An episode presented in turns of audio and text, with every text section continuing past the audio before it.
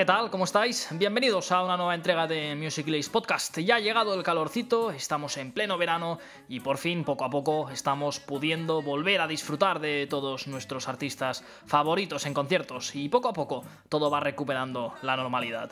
Como todos los meses van saliendo novedades y como siempre desde Music List estamos atentos para traeros las mejores historias, las mejores entrevistas y las mejores noticias a este podcast. Hoy tendremos con nosotros a dos artistazos que enseguida escucharéis, pero antes queríamos agradeceros a todos nuestros oyentes y seguidores que estáis al otro lado. A finales de febrero arrancamos este nuevo proyecto y esta aventura de Music List Podcast y no podemos estar más contentos de la acogida que está teniendo y la verdad es que cada vez somos más en esta familia.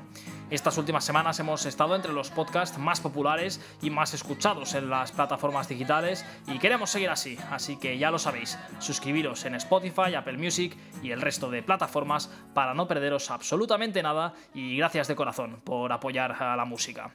Vamos ya con un nuevo programón porque ya nos espera nuestro primer invitado, arranca Music List Podcast.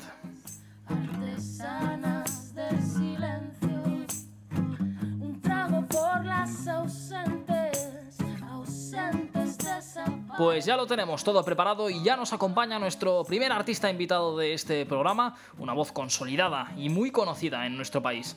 Desde bien joven empezó a tocar y a cantar en varios grupos hasta que en 2007 formó La Raíz. Tras más de 10 años liderando a esta banda internacional, decidió lanzar un nuevo proyecto en 2019 llamado Ciudad Jara y en muy poco tiempo no ha hecho más que crecer y consolidarse en nuestra música. Ya nos escucha Pablo Sánchez, el líder de Ciudad Jara. Pablo, ¿qué tal? ¿Cómo estás? ¿Qué tal? ¿Cómo estáis? Muy bien. Muy bien, muchas gracias por, estar aquí con nosotros. Eh, cuéntame, han sido unos meses y unos últimos años de cambio, ¿no? Sí, sí, la verdad es que ahora mismo acaba de nacer un proyecto y vengo de,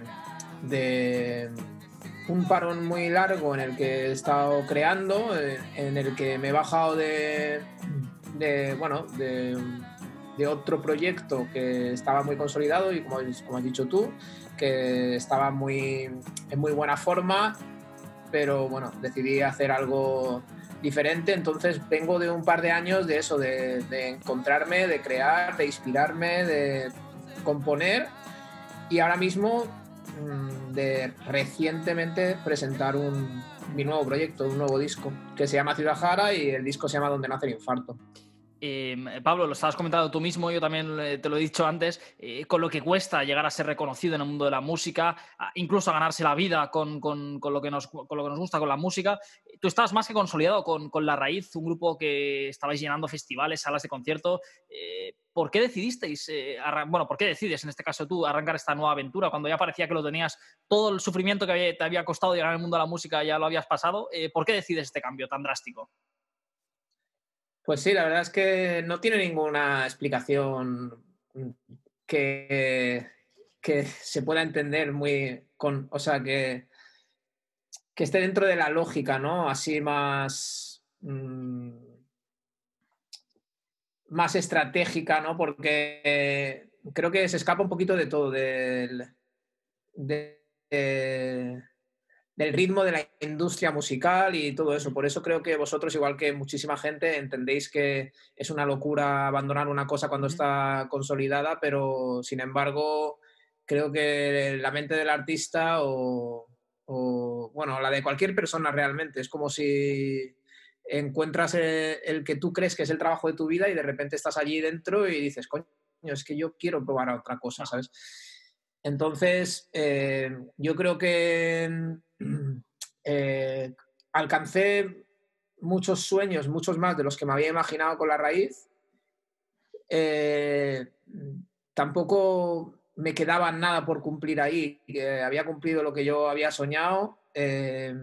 Lo que quería era dar rienda suelta a muchas inquietudes o muchas facetas artísticas que tenía dentro y que, dadas las características de ese grupo, yo no me podía permitir expresar, ¿no? Porque pues era un grupo mm, con unas características muy, bueno, muy reconocibles, todo el mundo sabía cómo tenía que sonar la raíz, eh, que tenía que haber cuatro cantantes, que tenía que haber un hueco para un chico que cantara en portugués, para, una sección de vientos, para una sección de, DJ, eh, son cosas que son muy, muy complejas de, gestionar y a nivel compositivo era una, carga brutal porque al final eh, te estás poniendo en la piel de muchísima gente que no eres tú y no estás componiendo al final desde la absoluta víscera o desde lo que tú sientes o de lo que más fácil te sale, ¿no? Entonces te estás ciñendo también a una, a, una temática, a, un concepto lírico, a un concepto ideológico, político. Entonces eh, hay muchos más caminos que el artista quiere, quiere investigar, que quiere recorrer y esto fue todo lo que pasó. La verdad es que no, como te he dicho al principio, me, me he marcado un rollo que flipas, pero creo que al final lo, que, lo importante es que el cuerpo te pide una cosa y yo me tiré de la moto y todo el mundo se extrañó, todo el mundo, mis compañeros de grupo, mi familia, mis amigos, eh, pero mm, yo en ese momento ya no estaba feliz, eh, necesitaba componer otra cosa y, eso es lo que he hecho. Bueno, al final la vida, como, como bien dices, también son, son etapas y uno se ha de ir, se ha de ir encontrando. Em, tras ese último concierto en Valencia en 2018, imagino eh, que lo recuerdas bien, em, Pablo, que fue muy especial, anunciasteis ese parón indefinido. Eh, ¿Habéis dejado la puerta abierta a volver o, en principio tú ya solo estás centrado en Ciudad Jara y es bastante definitivo el, adiós de la raíz? No lo sé, no hemos dejado ninguna puerta abierta. Nosotros sí que dejamos una puerta abierta hablando con el público y, una puerta abierta a volver porque no queremos cerrar esa, puerta, pero es verdad que, que no es lo mismo cuando tienes 25 años tener un grupo de 11 personas que te daba igual eh, no cobrar, dormir mm, cinco noches fuera de casa, eh, compartir habitación. No es lo mismo que cuando ya pues, te acercas a la cuarentena, eh, tienes una familia. el ritmo que, que te impone la raíz, un grupo como la raíz, es muy bestia. Y y mm, yo no lo sé. Además es que cada, cada persona del grupo eh, ha tomado un camino y no, no vivimos todos aquí y nos juntamos en el parque como cuando teníamos 20, 25 años. Entonces cada uno tiene su familia. Ahora muchos tienen hijos, viven en Valencia algunos, yo vivo en Gandía, otros viven en Vergel, otros viven en... O sea, estamos más separados que antes y se, se antoja muy difícil la vuelta, pero es verdad que aún no ha pasado suficientemente tiempo para eh, a lo mejor echar de menos eso y, sentir la, eh, la borriña. Aún no nos ha llegado porque ahora mismo estamos descubriéndonos en otras facetas artísticas y estamos, estamos felices con lo que estamos haciendo. Entonces, eh, creo que es posible que llegue algún momento en el que, pues eso, nos atrevamos a juntarnos de nuevo y hacer algo, aunque sea, ya no te hablo de un disco nuevo, pero sí que juntarnos para volver a girar o hacer algún concierto. Eh, yo creo que eso sí que es una cosa que es factible, pero ahora mismo no está en nuestra mente ni, ni siquiera lo comentamos entre nosotros.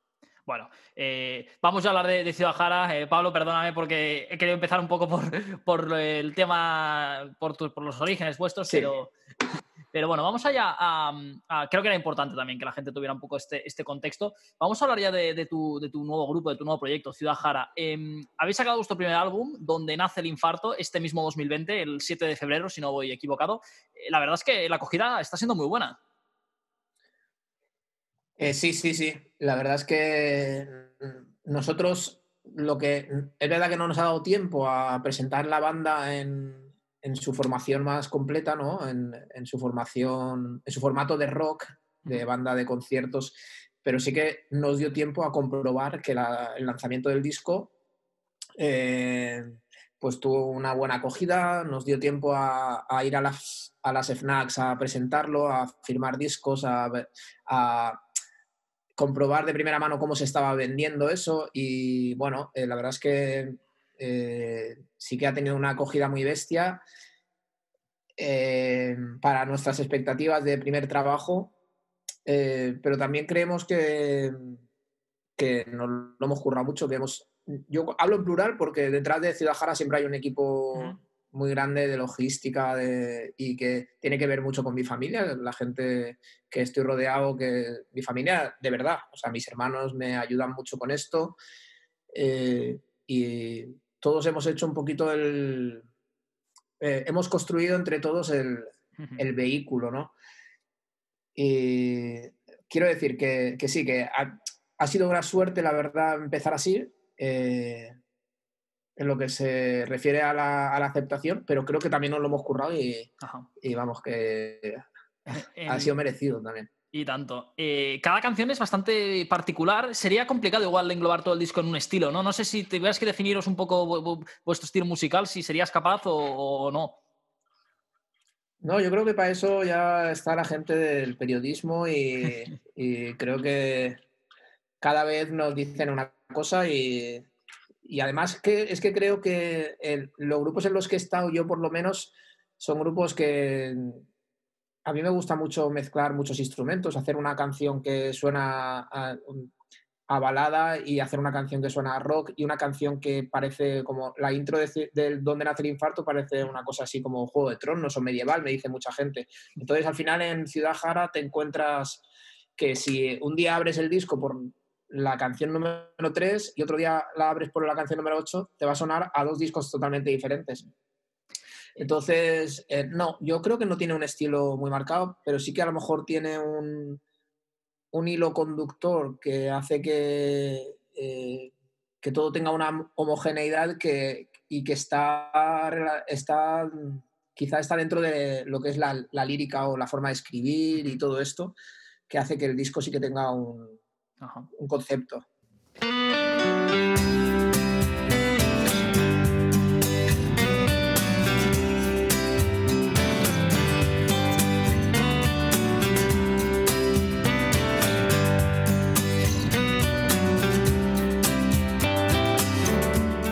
Ahora esta versión acústica de Ultramar, la más eh, reciente que habéis eh, hecho, una colaboración con, Mario Díaz. ¿Cómo surge esa idea?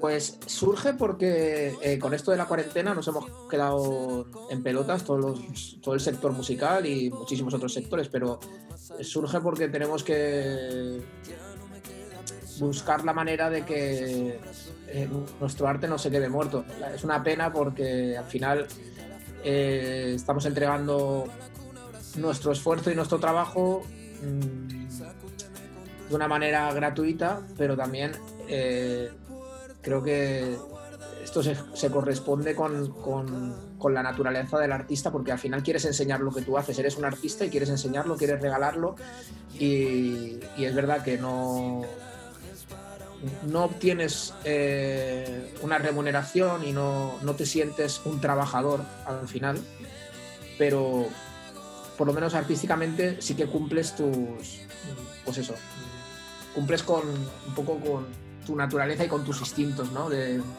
demostrarte. Y surgió así, vamos a, vamos a, como no podemos tocar, vamos a darle una vuelta a muchos temas del disco para ofrecerlos de una manera diferente, eh, con colaboraciones, ya sea en la distancia, eh, si no nos lo permiten las fases, o eh, presencialmente. Entonces tenemos preparados una serie de contenidos que son repetir o reinterpretar unas canciones del disco, seis o siete canciones del disco, con colaboraciones y dándole algún toque diferente. Una de ellas fue Ultrabar con Mario Díaz, que es la que tú me has nombrado, y para ello tuvimos que hacer un multipantalla porque era en pleno confinamiento y, y bueno, ahora tenemos otra serie de contenidos como ese, pero en los que sí que nos vamos a desplazar, si no pasa nada muy grave. Ajá eh, a, algunos sitios para hacer unas colaboraciones que de momento no, las hemos anunciado, pero, pero van a salir en breve. No, no, buenísimo. La verdad es que también el, tema de siglos de golpes que sacasteis también hace un poco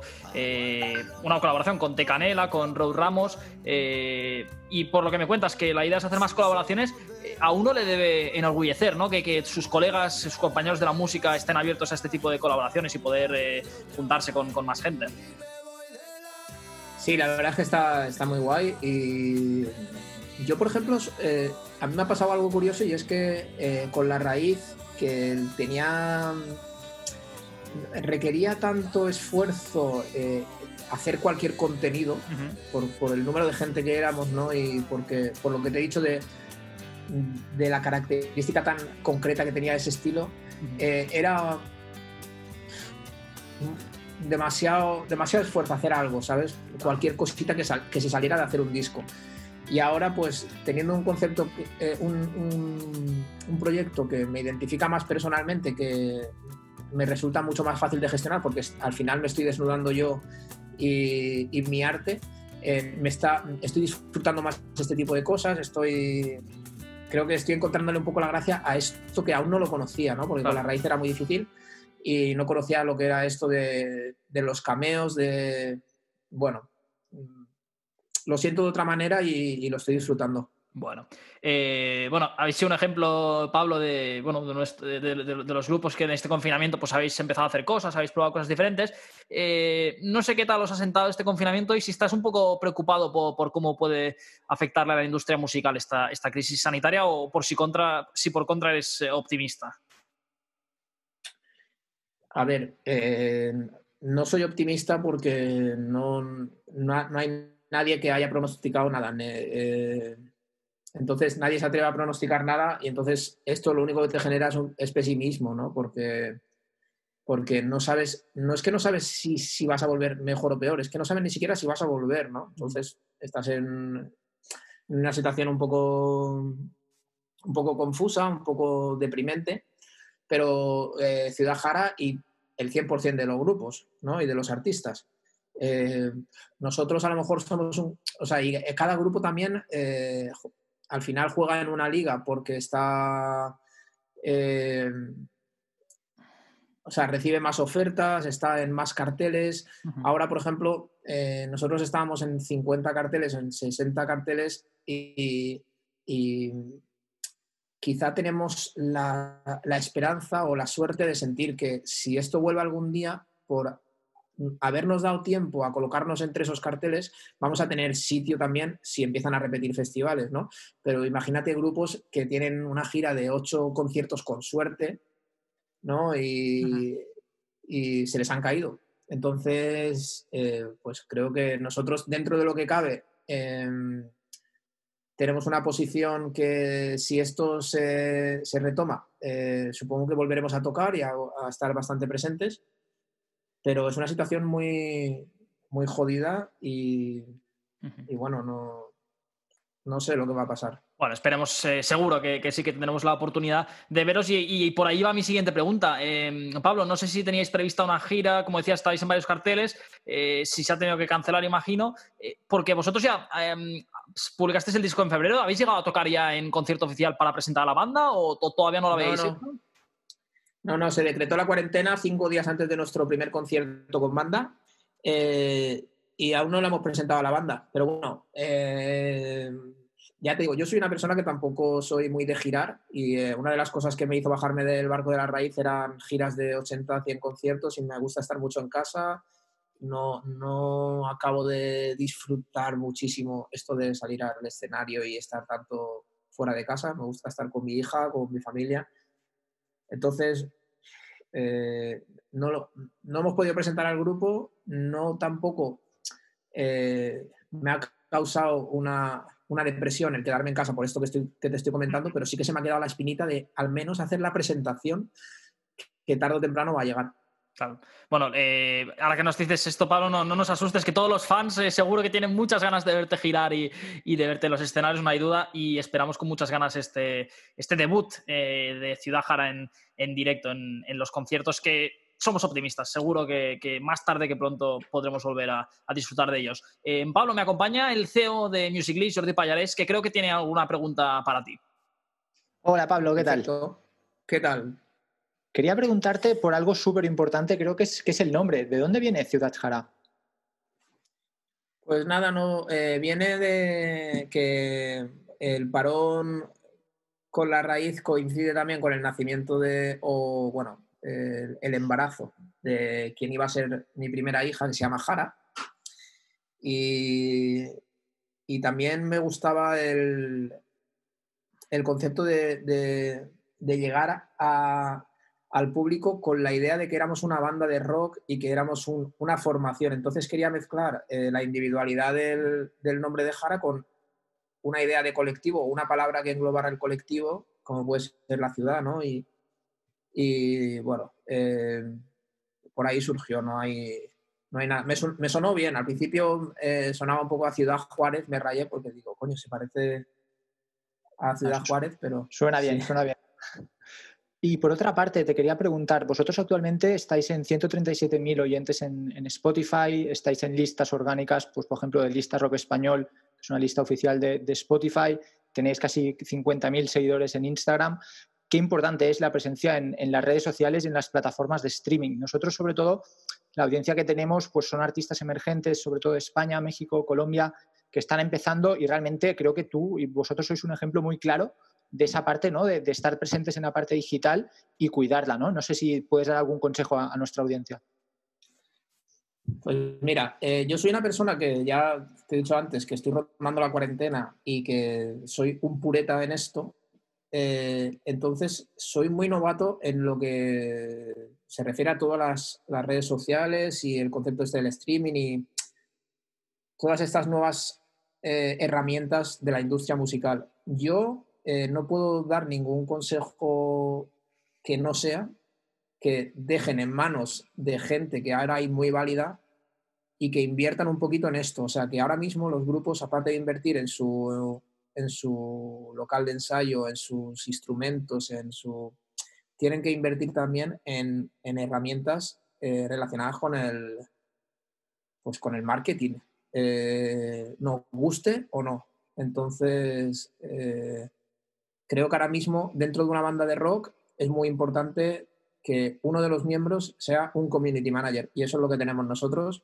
Y si es una persona que entiende la idiosincrasia del grupo, que entiende un poco la, la ¿cómo te digo?, el estilo que quiere, que quiere transmitir el grupo en sus letras y que, y que conjuga bien con la banda o con el artista en cuestión, creo que tiene muchos puntos a favor. Nosotros hemos encontrado a un par de personas. Una es mi hermano, mi hermano pequeño, ¿no? porque tengo otro que también es cantante de Zoo, pero el pequeño es una persona que trabaja en esto y, tengo la suerte de tenerlo a mi lado.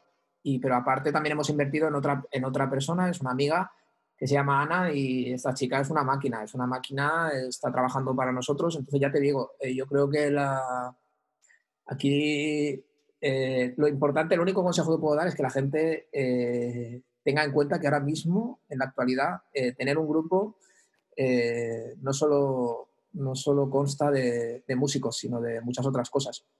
Efectivamente, ha cambiado muchísimo y, lo importante que es también rodearse bien hoy en día.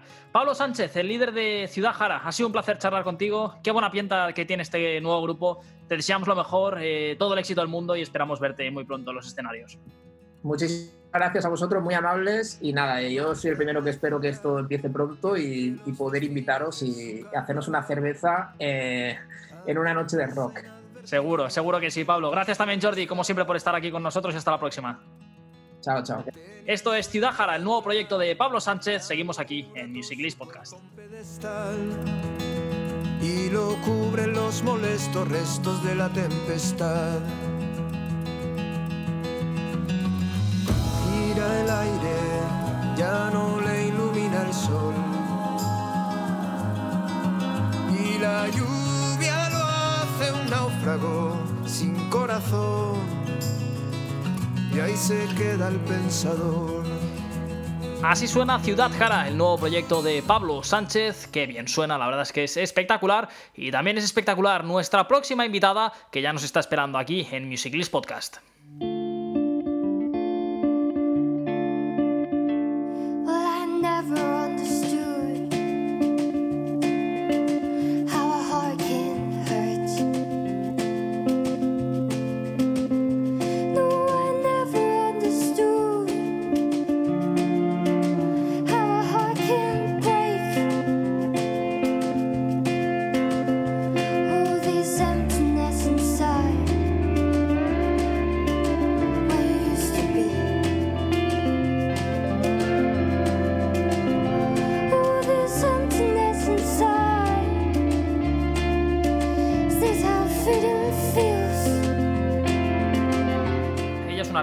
Más que consolidada, que debutó con su primer EP en 2017, un trabajo que le hizo ganarse un sitio en el cartel de uno de los festivales de música más importantes del mundo, como es el Primavera Sound.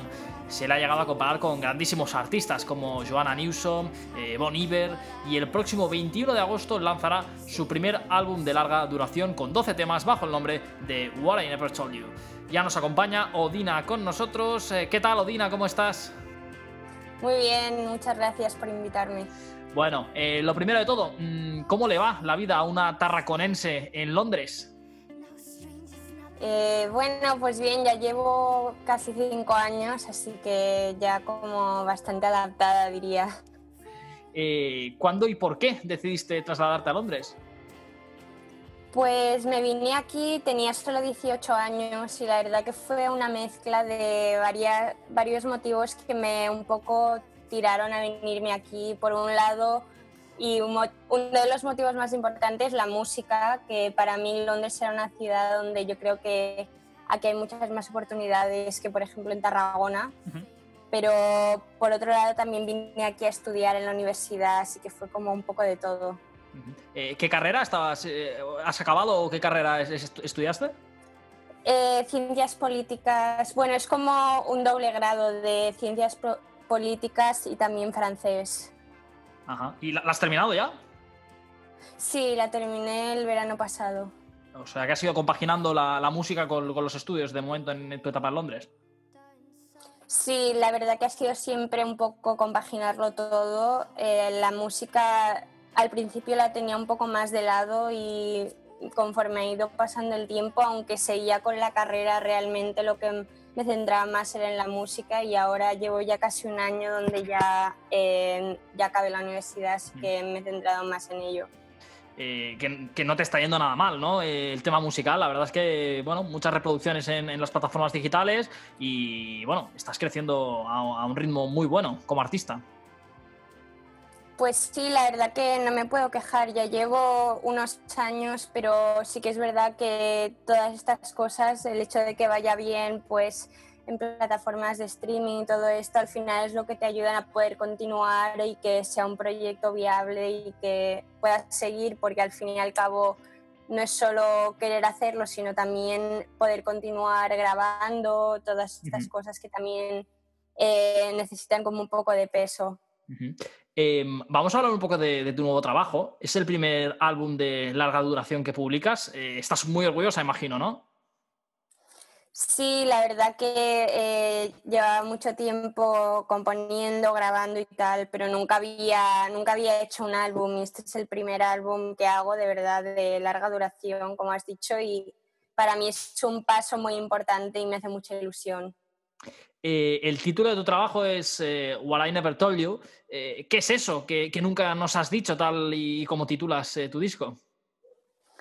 Bueno, yo creo que para saberlo ahora que tendrán que la gente tendrá que escuchar el álbum, pero el título viene más que nada de porque para mí es bueno, mi proyecto es un proyecto muy personal, pero en particular el álbum es un álbum como muy confesional de decir pues algo que me molestó en su día pues con una persona o en una situación y que eh, a veces puedo, ser un poco tímida en según qué situación y me guardo las cosas para mí y luego llego y igual lo escribo y es como una especie de confesión a mí misma, pero también en general una confesión y por eso el, el título este como de todas las cosas que nunca te llega a decir.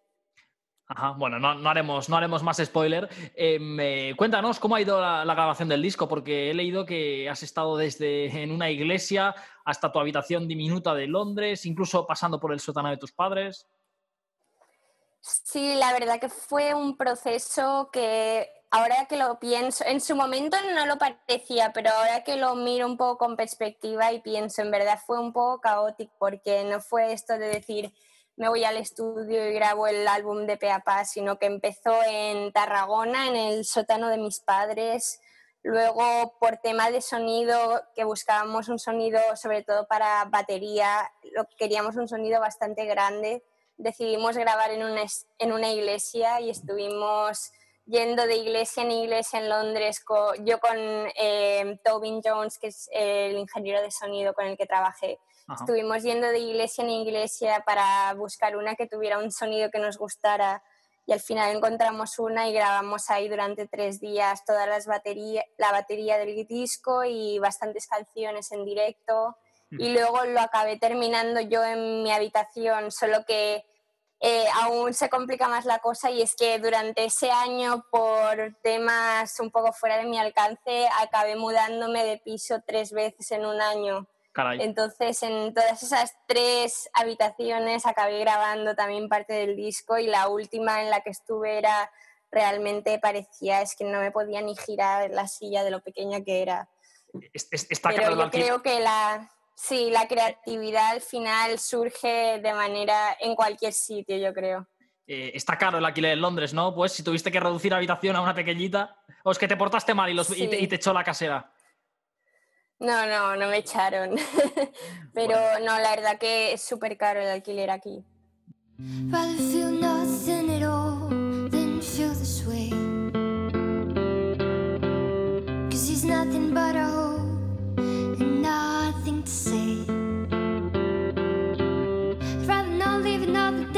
Estamos escuchando el tema de Please, que recientemente has estrenado. Eh, también el tema 1, 2, 3, 4, 1, 2, 3, 4, igual mejor.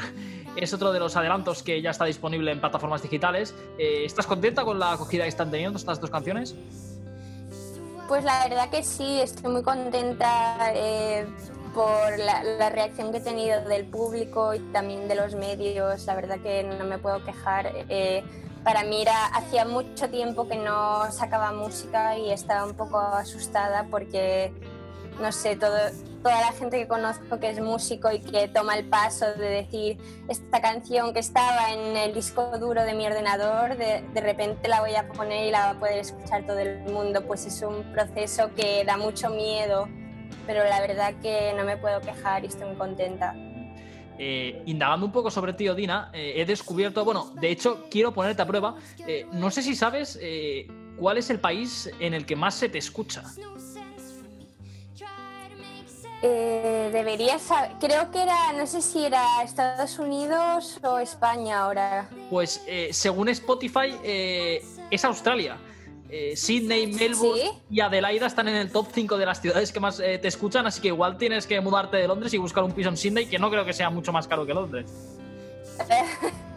no creo, no creo. Más caro que aquí. ¿Te, sorprende pues que no lo sabía, no lo sabía que era en Australia. Había visto, sí que es verdad que con esto de Spotify te deja ver un montón de estadísticas de dónde te escuchan, pero tampoco me lo miro tanto. A veces lo miro por curiosidad, pero al final como que eh, para mí que me esté escuchando alguien en Australia suena tan como surrealista que al final no sé. Bueno, eh, Odina nos está escuchando em, y nos acompaña también aquí en esta entrevista nuestro amigo Jordi Payares, el CEO de Musiclist, que creo que tiene alguna pregunta para ti. Adelante, Jordi. Hola, Odina, ¿qué tal? Muy bien, ¿qué tal? Bien, oye, te quería preguntar por cómo habéis vivido el COVID aquí en, Londres, sobre todo cómo lo está viviendo la, la industria musical también me consta que han salido iniciativas para apoyar la industria, para poder hacer donaciones. ¿Cómo lo estáis viviendo, Dina?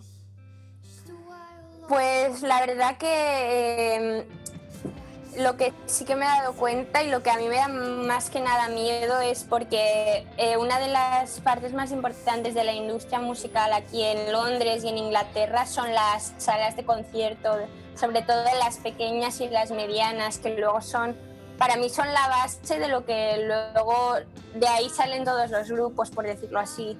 Y son lo que de verdad da una base a la industria y eh, son todos locales independientes a los que les está costando mucho eh, seguir adelante. Y lo que he visto han sido muchas iniciativas online de gente que ha estado tocando conciertos en redes sociales para recaudar fondos, porque si no muchas de estas salas van a tener que cerrar permanentemente y la verdad que no sé, no sé cómo va a acabar la cosa, pero da bastante miedo porque piensas, si todas estas salas cerraran, es que Londres no sería lo que es hoy en día. Uno de los motivos por los que yo me vine aquí es por un poco el panorama que hay y todo esto depende de este tipo de salas. Totalmente. Bueno, esperemos que se pueda, que se pueda solucionar pronto.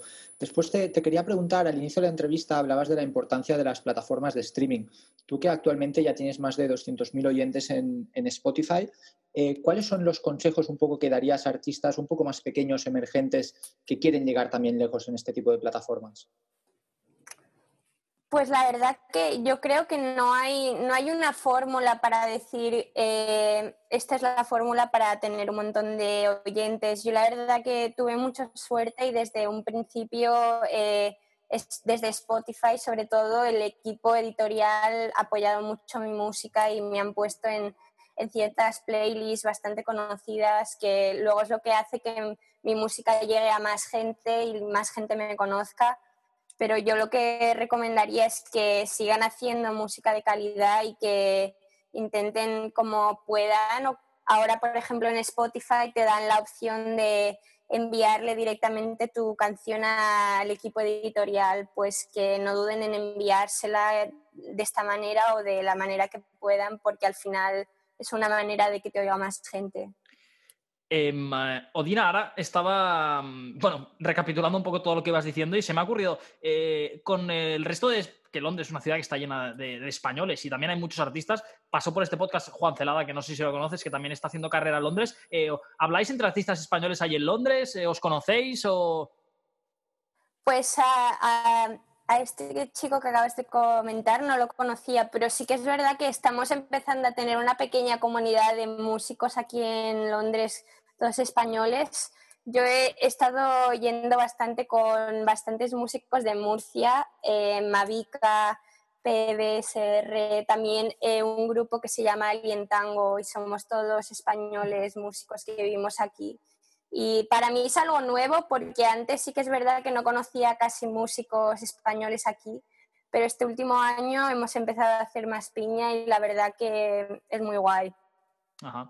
Eh, pues escucha, escucha Juan, que ya verás que es un artistazo, eh, que hace muy buena música. Em, Odina, sé que estamos en tiempos complicados, eh, pero una vez publiques tu CD a finales de agosto, mm, ¿tienes previsto presentarlo en Reino Unido, en España, hacer un poco de gira? O... Pues tenía, tenía previsto, la verdad que como eh, toda esta crisis del COVID me ha, me ha cogido súper al principio de la campaña, así que sí que estaba en nuestro plan hacer gira pues para presentarlo tanto en Londres como en España, pero ya como nos ha cogido tan pronto directamente no, no vamos ni a poder programar los conciertos. Ya miro de cara al año que viene poder presentarlo incluso algunos festivales que tenía previstos este verano se nos han aplazado al año que viene. Así que yo espero que ya principios de año que viene o, o, más tirando hacia verano del año que viene poder ir girando. Seguro, seguro que sí que habrá tiempo de, escuchar ese, pedazo de, álbum que acabas de. Bueno, que vas a publicar en breve. Em, ya tenemos algún adelanto de What I Never Told You, el nuevo álbum de Odina que verá luz el próximo 21 de agosto. Hasta entonces podéis escuchar, como comentaba, los adelantos y todo el resto de la música de Odina, que realmente es espectacular. Odina, muchas gracias por acompañarnos, por charlar un rato con nosotros. Mucha suerte, muchos éxitos con tu nuevo trabajo y esperamos verte pronto por aquí en España. Muchas gracias.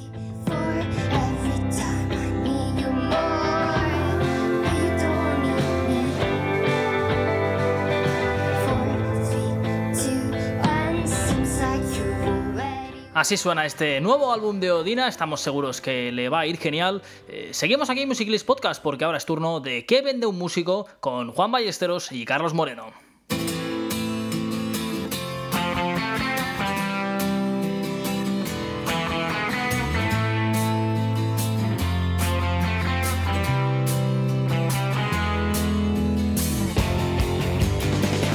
Pues como en cada episodio ya están aquí con nosotros nuestros expertos de nuestra sección que vende un músico. Hoy nos acompaña eh, Carlos Moreno. Carlos, ¿qué tal? ¿Cómo estás? Eh, ¿Qué nos traes hoy?